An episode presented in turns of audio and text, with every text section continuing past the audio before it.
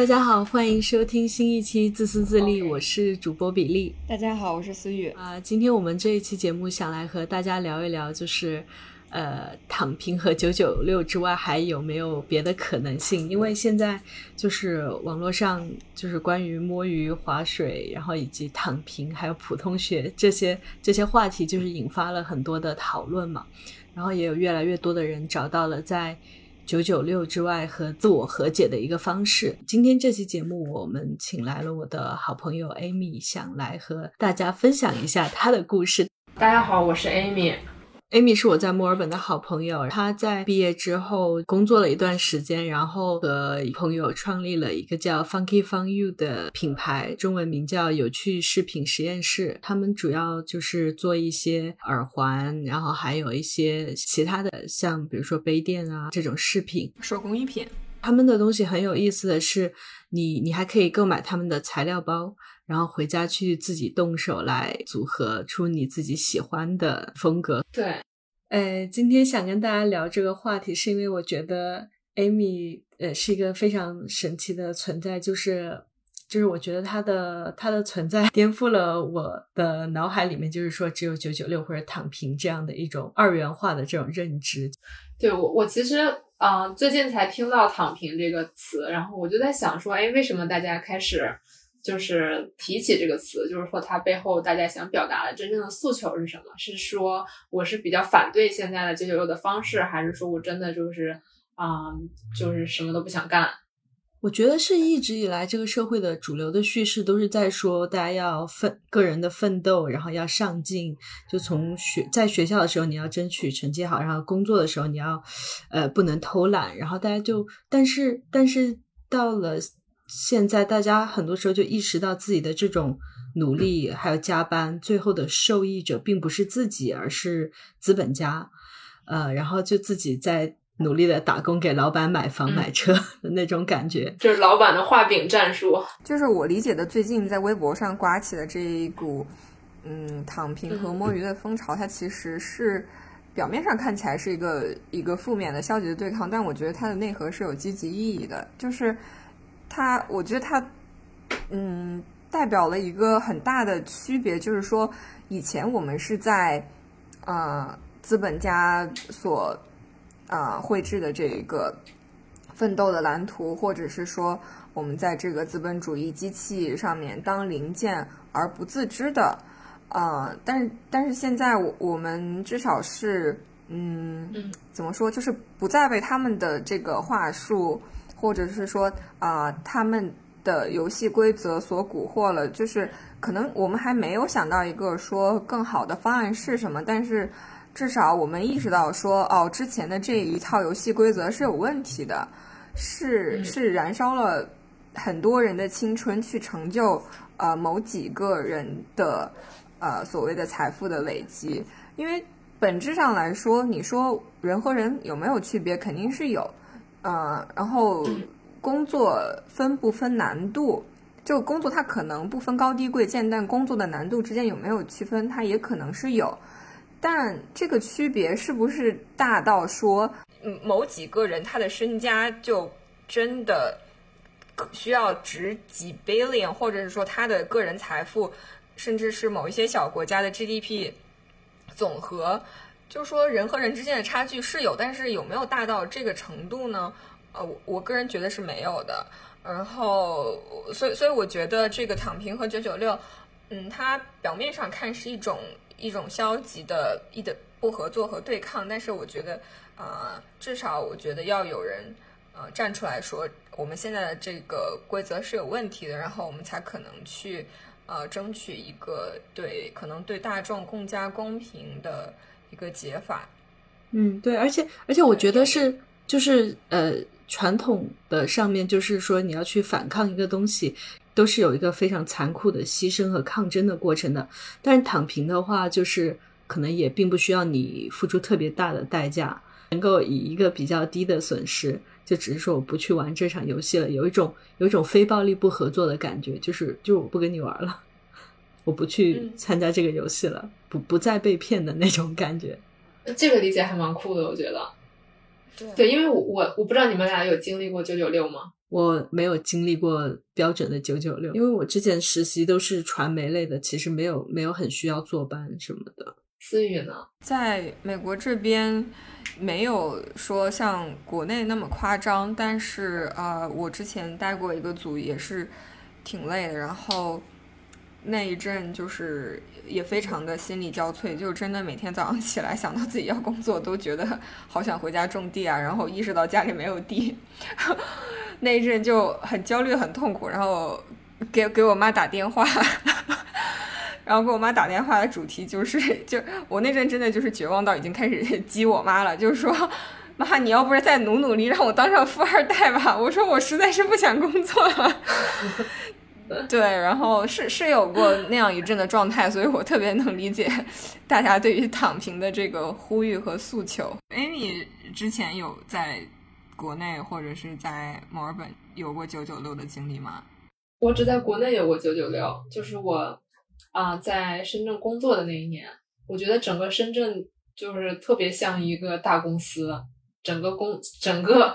深圳是一个大公司，然后它的里面是有无数个九九六的小公司构成的。然后当时我的工作是设计，就是设计行业，可能我觉得没有公司不加班吧。嗯，基本是每周工作六天，然后早上可能九点上班，一直工作，有的时候甚至到十点才下班，这样的一个状态，就是。那个时候我就觉得，其实就是我，就是我记得很清楚，有一天是我们加班到十一点，然后我从公司出来，然后由于对着电脑一天没有说话，导致十一点半的时候，好像我妈妈给我打电话，然后我就感觉我的语言怎么都没有办法组织到一起去了，就是经历了就是大概十二个小时、十几个小时没有说话，然后的这样的一个情况，就是真的是不知道怎么样表达自己的。就是不知道怎，就是不知道怎么样把语言组织到一起去了，就特别，当时那一刻就真的觉得就是就是不想，不想再再再再这样下去了。嗯，我觉得九九六就是我觉得它的流程其实是很多的可以优化的，就有的时候反倒是做一些非常就是来来去去反复改啊，然后没有意义的工作，然后导致他就是工作，比方说拖到很晚，或者是。就是大家有那个加班的氛围，就比方说别的组也不走，然后就大家一起吃饭，然后一起加班这样。然后你就是迫于那个 peer pressure，就是整个公司的氛围，你觉得自己不能先走这样的一个状态，哪怕是你觉得好像我这点工作就差不多做完了，可能明天做也可以这种，但是你感觉你也不能走。嗯，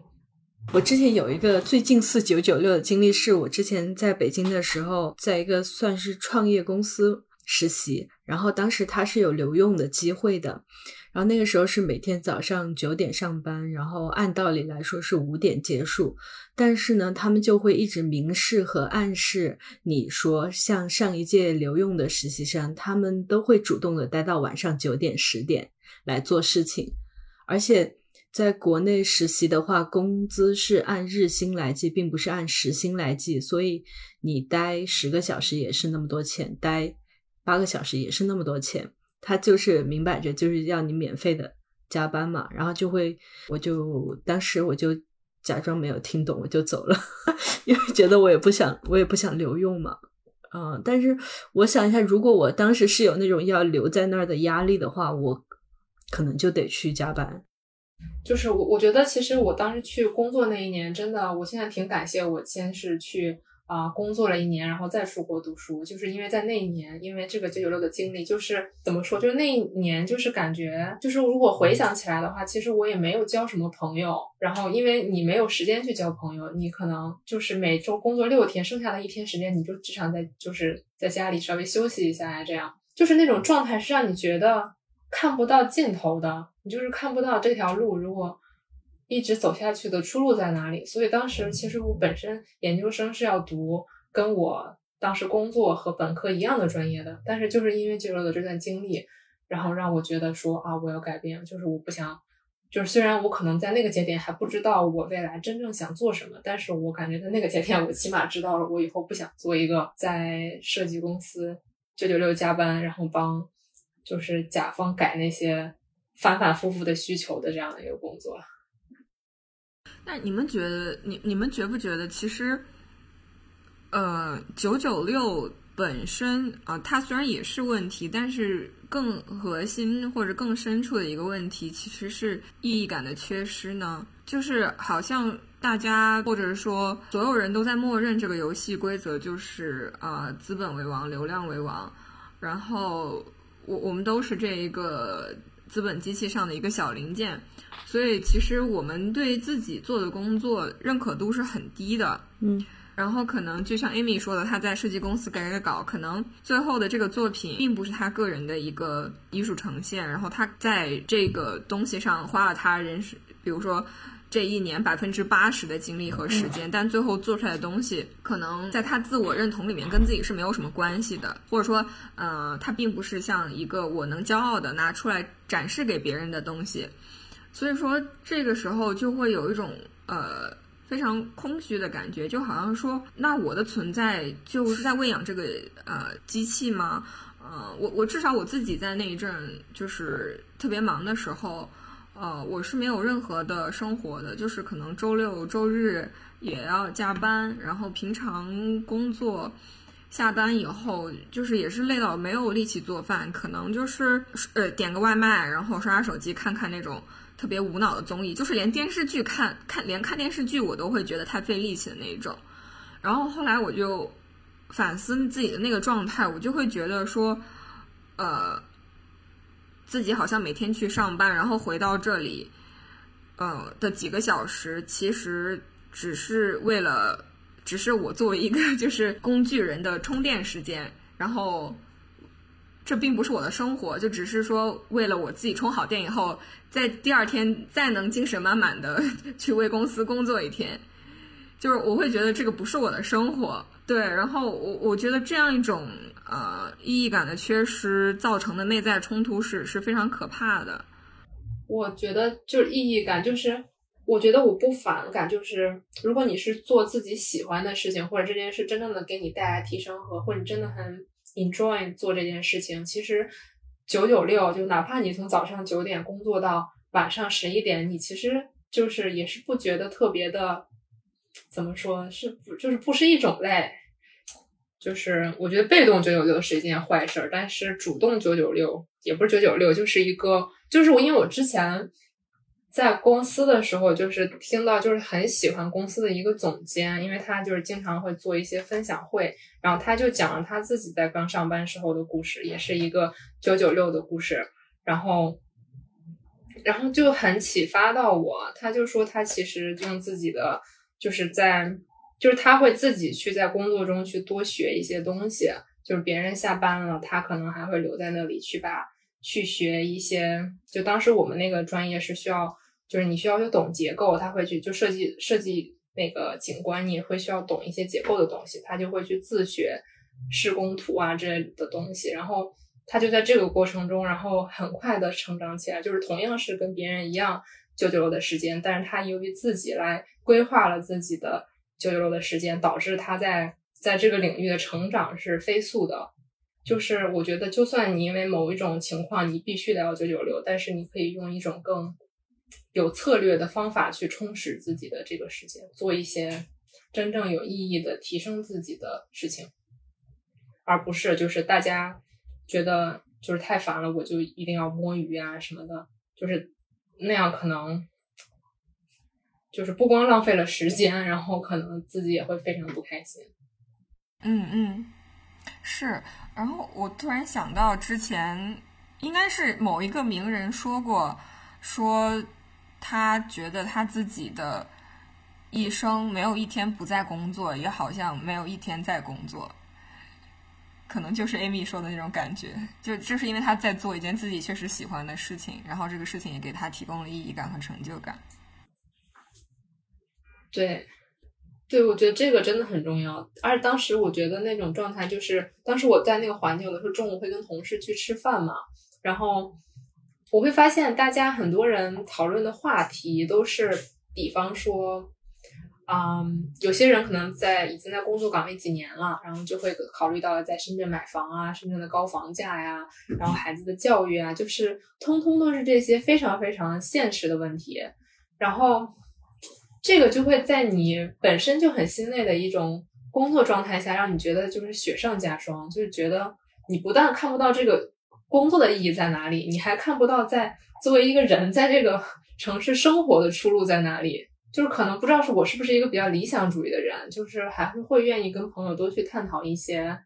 就是社会人文类的呀，一探讨一些自己喜欢的东西，然后探讨最近看的电影。但是在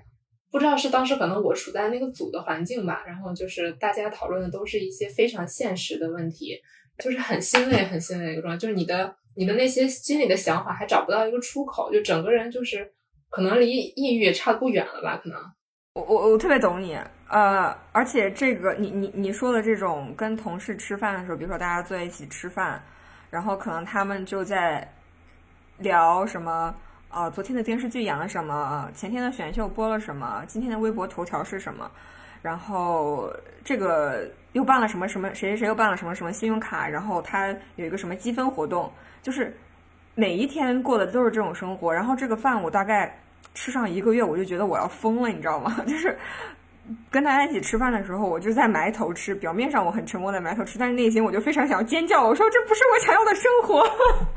对，所以我特别，我我特别建议大家在就是大学的时候，真的要去去公司里面实习，多实习实习，感受一下这个成年人的生活是，或者是说大公司大企业的生活是不是你想要的。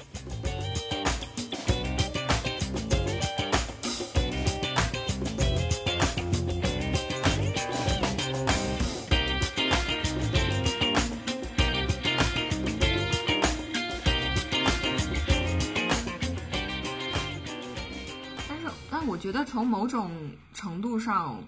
我是没有办法去去过分的苛责说国内现在这种焦虑情绪，啊，或者是说鸡娃，或者是内卷，因为我我觉得选择其实从某种程度上来说还是一个挺奢侈的事情，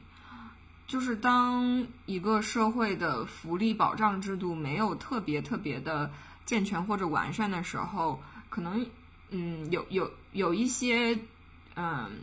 如果当然，如果如果你是富二代或者是怎么样，那就另说，你可以随便折腾。但是可能对于普通人或者底层人的话，他其实是没有这样的一个安全网去支撑他，呃，去做一些可能呃不那么主流的选择。就比如说，我前一阵听一个呃播客，还是看 YouTube，我不太记得，就是我前一阵。听一个播客，就是在讲为什么说，啊，北欧那边天气又差，又天天下雨，然后大家还都一个一个社恐，看起来也没有什么，就是很热闹、很快乐的时候，为什么说，呃，那边的人幸福感那么高？就是说，因为他们的，呃，社会福利制度特别好，然后每个人好像从生下来都不会说，啊，我我必须要找一个。什么样的工作，或者说财富自由对他们来说就是一个伪命题，因为他们不需要说哦，我先吃十几年的苦，然后可能我要做一些违背本心的事情，去去积累这个财富自由，或者说呃，财富自由在这个语境下更多是一种选择的自由。其实，啊，所所以说那个国家的人的幸福感特别高。我懂，我其实觉我很同意你刚才说的，我觉得。就是有的时候做出那些选择，你不光是需要勇气，然后你可能还需要一部分实力以及一些运气，然后各种综合的因素交织在一起，才让你能做出那个，嗯，就是你在回看的时候不会后悔的选择。就是我现在回看我当时选择来澳洲啊读传媒，其实这个决定就是在一个月之内做出来的。就是我当时其实已经拿到了去。英国读继续读景观设计的 offer，但是我就是在某一个 moment 觉得我不想再做这个，我一定要做一些不一样的，然后我就自己申请了去澳洲这个学校读啊传媒，然后很快就下 offer 之后，我就马上决定，嗯，来澳洲了。就是其实回想起来，就是我也无法确定了，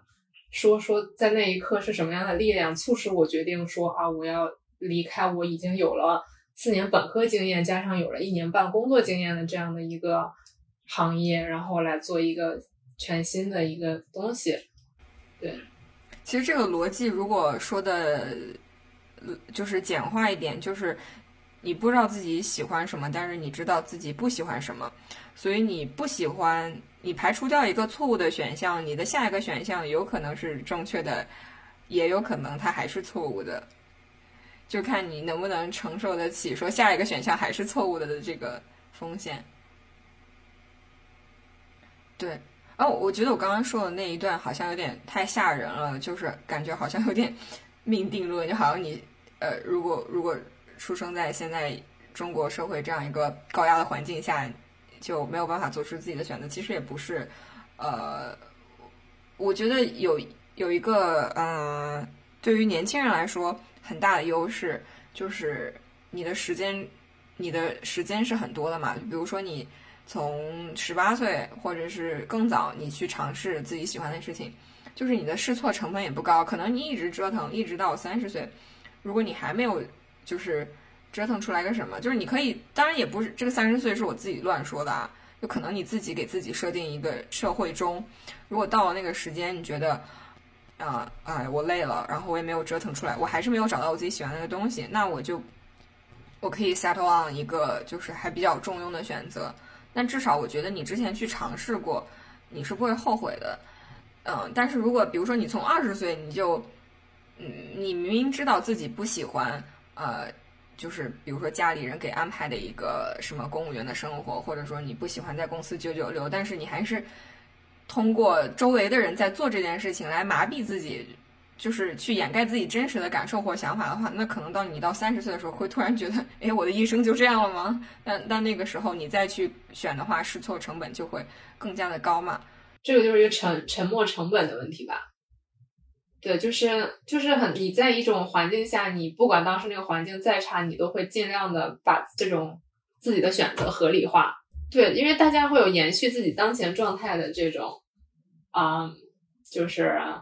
就是惯性，对对对，就不太容易一下从这个状态中跳脱出来。这个有的时候也是我一直会在警示自己的，就是说，是不是应该跳出来看一下，就是做一些，就有一些改变，或者就是经常会有这样的，就突然一惊，就说啊，是不是自己在这样的一个状态中待太久了，这样。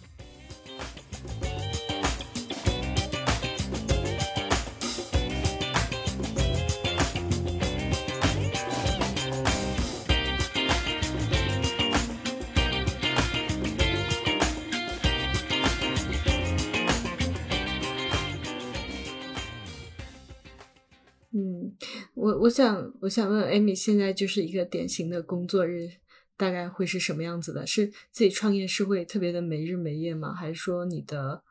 你们是你你会给自己设一个大概的每天的工作的流程吗？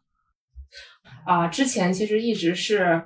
一个边上学或者边工作边运营品牌的一个状态，然后是在去年的啊疫情刚开始的时候，大概是四五月份，我们才决定说。啊！辞职，然后全身心的来做自己的小品牌。嗯，哦，我觉得其实你们就是创业的过程，也就是我知道你们搬了两次工作室嘛，然后还有一段时间是在家里的客厅里面办公。第一次搬家是因为疫情嘛，疫情就是那时候有个五公里的限制，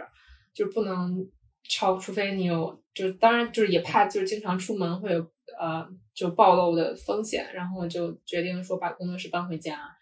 然后当时感觉，当时我合伙人还没有回国，然后我们就感觉家里就像一个黑网吧，因为就是工作室 会有很多货物，然后就是堆在家里到处都是，然后我们就是起来之后就开始对着电脑，然后做一些工作，然后一直到晚上很晚很晚，可能有的时候甚至到一点两点，然后第二就是然后也起得很晚，然后第二天起来之后又继续开始工作，就特别像那种。家庭黑作坊那种那种感觉，大家一定要去在听到这的时候，一定要去看一下他们的官方网站。就是你看那个网站，你怎么都想不到黑作坊的。然后就就是当时我记得很清楚的一个画面，是因为我要拍照嘛，所以我就把一个角一个角落，然后收拾的很干净。然后但是在这个镜头后面，就是我当时站的那个位置，就是后面就是堆的到处都是，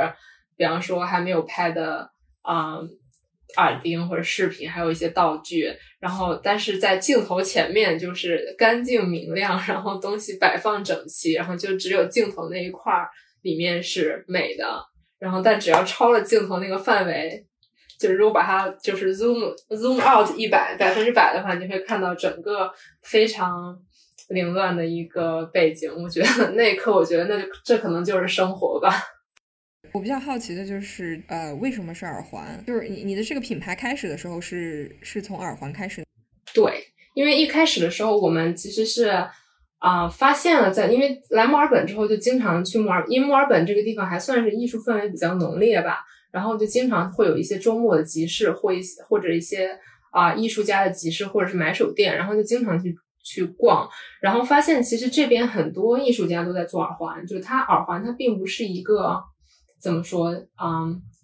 简单的一个东西，而是很多人用这种载体来表达自己的喜好呀，或者是把自己的一些艺术的东西做在耳环里面。然后，因为耳环这个反而是一个，就是它更替的很快，就是这个东西就是属于你多一对不多，少一对也不会少的一样东西。而且它又是，就是你每天出门就跟你的衣服的一部分嘛。然后就是使用频次比较高，就对于很就是喜欢造型的女生来说。然后，于是我们当时就选了这个方向。可能还有一个点，是因为耳环这个东西可能不会像做服装一样，你一下会牵扯到很大的库存。就是你可能在就上学期间嘛，你可能没有办法，就是说一下子要投入很多的，嗯，生产，投入很多的嗯钱也好，或者是来来做这个东西。就是就是很多人听到说创业，都会觉得说，就会下意识说，哦，是不是？呃，是富二代啊，或者说家里就是怎么怎么样，家里有矿，然后才能去想创业。但是，就是我就觉得你们现在做的这个事情，就是也很也很拓宽我的想象力，就并不是说是，嗯，需要说一创业就是要是的时候就是要怎么大手笔的那种经济上面的去投入。对。所以当时选了一个比较好切入、比较好开始的一个方向。因为你刚刚一开始也有提到说，你并你是近两年才开始啊全职做这个嗯手工饰品的嘛？那之前嗯你说你是呃之前你是呃在自己的工作之外去兼职做这个，然后周末也花时间在这个上面，那会不会觉得很累，或者是身体被掏空啊？嗯，我觉得在上学的时候不会。我觉得上学的时候，因为你有这样一个东西，就等于说这个东西是你创造出来的，所以你非常愿意给它上面。就是我现在回顾，如果不是上学时间开始做这个品牌的话，可能你就是在工作之后，你可能已经没有办法有那么大块的时间跟你的所有的 energy 跟精力，然后投入在这个上面，而且是你投入的时候是不求回报的，就是你只希望做出来这个东西是好看的，是喜欢的。就是你可能在毕业之后，就是工作之后之后，你可能会每个人都会衡量自己的投入产出比在很多事情上面，所以是创业要趁早是吗？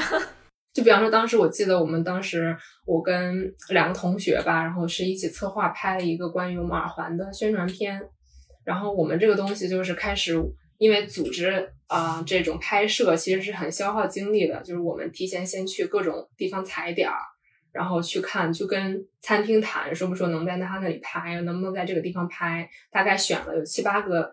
嗯，拍摄的地点。然后之后我又在 Instagram 上去联系各种，就是愿意免费来给我们参加拍摄的模特。然后这些，然后又开始组织大家，然后又要安排大家的饭啊，就是因为有三天的拍摄嘛，在中午你还要跟大家提供饭，然后，嗯，然后最后出现了一个成片的效果。但是其实。这个成片的效果，如果在现在我现在这个角度来看的话，我现在是绝对不会花那么长的一个时间周期准备这个东西，而这个东西可能还不会给你带来直接的商业的产出。但是这件事儿你在学校的时候，你就是可以这样去做。嗯嗯。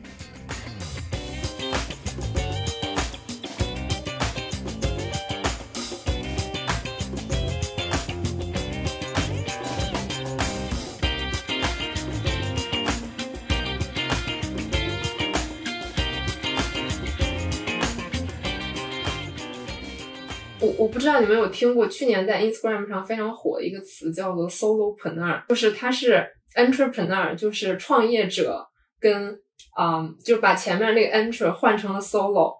就是就是指的是这种啊一个人的这种小的创业者，但他可能又不是一个，嗯，比方说你创业的目的是为了成立公司这样的创业者的形式，他更像是一个一个人，然后做自己啊喜欢的事情，然后一个创业跟自由职业结合的一个状态。嗯，其实他追求的不是说。呃，大富大贵，他追求的是一种自给自足。只要我赚的钱能够维持我继续做我自己喜欢的事情，然后给我这个时间上的自由，就是就是相当于是是这个是他和其他创业的一个区别，是吗？对他大概就是那那一篇，嗯，就算是一个报道里面嘛，他就大概算是 feature 了五个，然后在疫情期间。的这种 solopreneur 就是一个人创业者的这种品牌，然后他们基本都是很多都是以手工载体出发，然后有嗯有一个印象比较深的，他是做那种比较有风情的抱枕，然后抱枕套，然后就是很有设计感、很有艺术感的那种，有点像是嗯稍微有一些南美风情的那种抱枕套，然后他们这种品牌基本都是从。就跟我们的情绪有点像，就是他们都是从社交媒体上面起家，就是去做很多好看的 content 啊，然后跟粉丝产生很多的互动，然后来就是非常依赖社交媒体存活的品牌。像你刚才提到说，你们早期的时候会，比如说去联系集市，呃，去展出你们的这个饰品，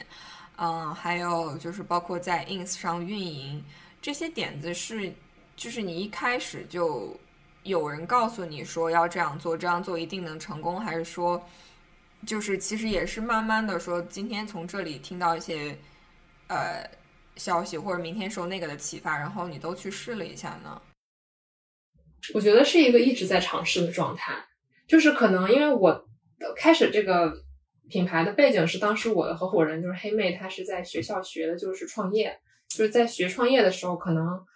嗯，老就他们的整个的两年学下来，就是老师在让你尝试去做不同的项目，然后让你去尝试着去了解创业的各个环节。然后我是在跟他一起，就是当时我们其实也有，就比方说他们老师会，就学校有任何的啊这种摊位的资源呀，或者是有一些啊，比方说 collaboration 合作之类的东西，然后我们也会非常积极的去参加。然后就可能这个是，就是整个的这个项目可能也给了，就在那个时间的呢，我完全对创业这件事没有概念的我，然后有了很多就是一个方法论的支持。但是比较神奇的一点就是，其实当时在，因为我经常去跟我的这个合伙人去参加他们的，就导致我跟他的老师也非常的熟。然后现在我也经常去他们老师家吃饭什么的，然后。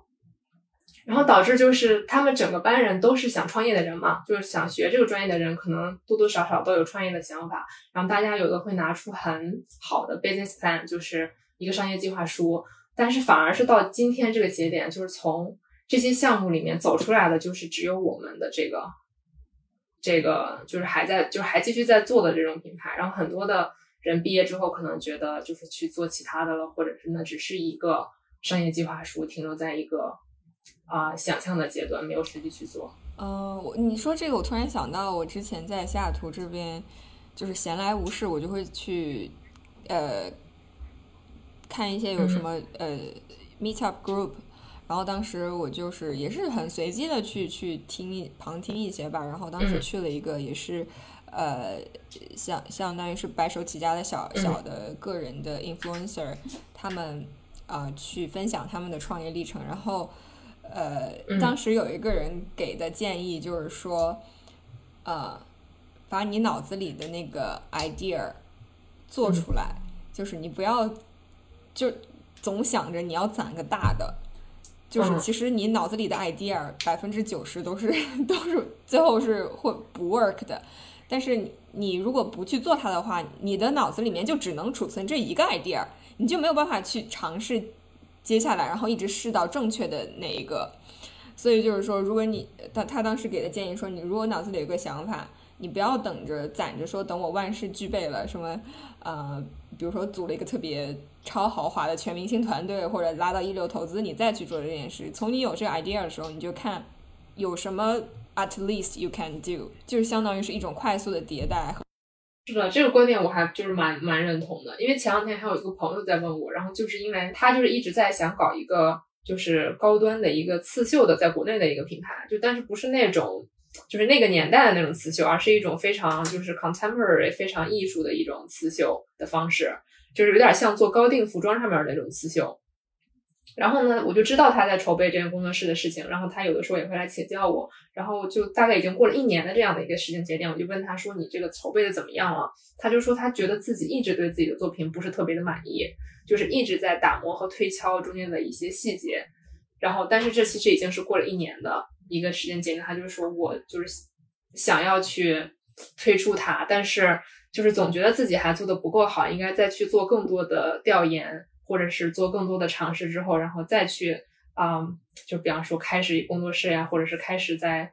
社交媒体上发一些东西。然后其实我当时就是一下想到，我们之前好像就也走过这样的弯路。就比方说我们推敲一个产品，来来回回就是搞了大概大半年的时间，就可能小半年的时间，然后结果发到我们自己的平台上去，发现大家的反应真的非常一般，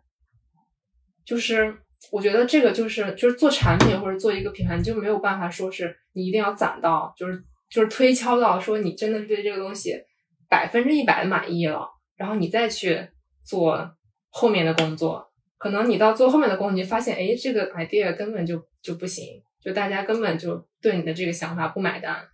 就是我觉得趁早碰壁，有的时候也是一个好事。就是在一些一些方面，我我刚刚在 Amy 的讲述里面又抓到了一个比较有意思的点，就是说，在我自己看来，我觉得艺术和商业从某种就是他们的天性上来说是有一点背道而驰的张力的。有的时候，艺术它天生的就是倾向于内心世界，或者是情感表达，或者说，啊，我去把。就像就像你刚刚说的，你朋友的那种状态，我其实能理解。就是说，他想要追求他认他眼中认为的一个很完美的作品，但是商业可能就是，呃，像追求怎么样我效率最高，怎么样更快的变现，然后呃，比如说包括你去发到 ins 上面，你看有一些作品，可能你自己本人没有那么喜欢，但是你会发现。呃，它的反馈很好，就是我我是比较好奇你是怎么去平衡这种东西的。这个也是我之前一直嗯算是纠结蛮久的一个问题。就是你如果你看到我们品牌，你会发现其实它不是不能算是一个纯商业的东西，但是它同时又也不是一个纯艺术的东西，它就是一个两者结合的产物。这其实有的时候也就是我总会是一个在中间的不知道往哪边偏的状态。就是其实如果。呃，按品牌发展的角度来看，它其实可以是两种状态。第一种状态是有一种像独立设计师品牌，然后它更多的像是一个设计师的自我表达，然后慢慢的去建立，嗯，就是他的受众喜欢这种风格的人，去吸引跟他一样的受众。然后另一方面，可能更像是一个，就是另一种的商业模式，可能更像就是很厉害发展起来的那个 Shein。就是它完全是靠互联网的这些数据来说话，就是其实个人的审美就完全不重要，我完全看的就是这些数据给我的反馈而进行疯狂的迭代和就是翻新自己的产品。然后我们的状态可能就有点像介于两者中间，就是我会收集一部分的啊反馈来觉得哦这些，因为就是。就作为一个商业来说，生存可能是加在你背上的那个压力，因为不管你就业卖的多卖的少，你的固定成本是肯定是要付的。就因为有这个固定成本就是在头上，所以你肯定会去想说，我要去啊迎合一部分观众的喜好去做一些设计。就是举个例子来说，就是我们如果你也可以看到，我们有很多的啊干花系列的耳钉，但是其实一开始的时候，我其实不是特别喜欢。就是以花这个元素来做的耳钉，但是就发现哎，好像大家真的蛮喜欢这个风格的。然后我们就说哦，那往这个风格尝试尝试好了。然后，但是在我们网站上，另外一部分东西可能它卖的不是很好，但是有一部分东西是我觉得我自己很喜欢的，就是我做出来之后觉得哎，这好像是能满足某一部分我的自我表达。然后呢，它可能就在那里，但是卖的啊不是很好，那可能也无所谓。那总的来讲，你有觉得就是商业运营的压力会反过来让你不再享受创作这件事情吗？嗯，我觉得就是就是，假使你做出来一个你自己很满意的作品，但是可能没有人能够理解它，你可能也会处在一个非常纠结的状态，会觉得为什么大家不能够接受我的这个表达？但是如果你能在它中间找到一个很好的平衡点的话，你自己可能也会啊开心。就是比方说，你收到了很多大家很 positive 的反馈，然后就自己其实也蛮开心的。嗯，那可不可以这样理解？就是说，艺术并不必然和大众审美相违背，而是说你可能要找到一个点，然后来和大众产生连接，然后在这个点里面，你也并没有觉得违违背自己的本心。嗯，我觉得是，我觉得是这样的。就是你的可能，因为如果就是人，如人类来说，大家都会有一些共通的共情的点，比如说像生活中那些美好的瞬间。比如说像爱情、友情，然后这些本身在人类基因里的那些美好而纯粹的东西，就是大家共通的一些点。有些点甚至是能跨越，就比方说爱和它都是跨越，嗯，民族或者就是人类共通的一些东西。然后你可能就只能就是会把这些东西提取出来，来做一些能让大家都能够共情到的一些设计。对，我就觉得，嗯，就是在澳洲的话。这边其实也有很多中国人的企业嘛，就不管是什么领域的，但是中国人的企业就有一个很大的特点是，主要可能他百分之八十、百分之九十的客户都是中国人，不管是做教育培训，还是投资移民，还是房产，没不是说这个好或者不好，就是它的特点就是主要是。只面对中国人，但是我觉得 Amy 他们的就是大家都能接受，然后当地的人也非常的喜欢。对，因为因为我我当时真的看到他的主页的时候，我就是真的觉得不是一种需要我去用逻辑呃分析，然后一层一层拆解的，就是一种很原始的那种情感，就向你扑面而来。我真的就当时就看到他的耳环，我就觉得就是那种生命很美好的瞬间的那种。好像你把它放到琥珀里的那种感觉。对不起，我又开始彩虹屁了，我控制不了我自己。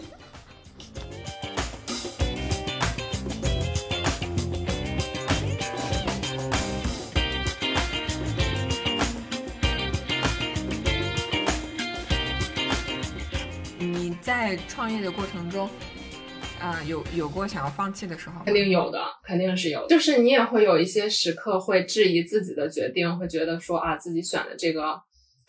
就是虽然就是这个可能引到我想对创业的人想，就是或者想做这种自由职业家，就是刚才我说的那个词 solopreneur 的这人的一些话，就是就是我觉得没有一个真正意义上是非常自由自在或者是很轻松的工作，就是。所有大家很多人不是就是不管九零后还是零零后，大家很多人都觉得博主是一个